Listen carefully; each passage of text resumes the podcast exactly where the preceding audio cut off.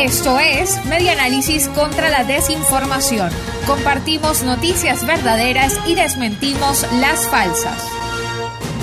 Oficinas del Saime no atenderán al público esta semana. La atención al público seguirá suspendida en todas las oficinas del Servicio Administrativo de Identificación, Migración y Extranjería SAIME en todo el país durante esta semana, del 15 al 22 de marzo.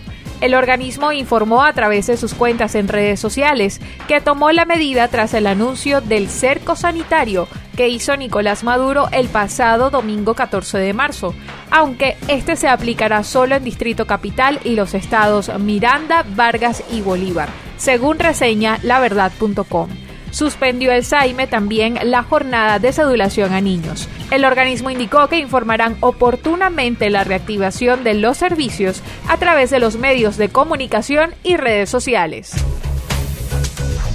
Esto fue Media Análisis contra la Desinformación.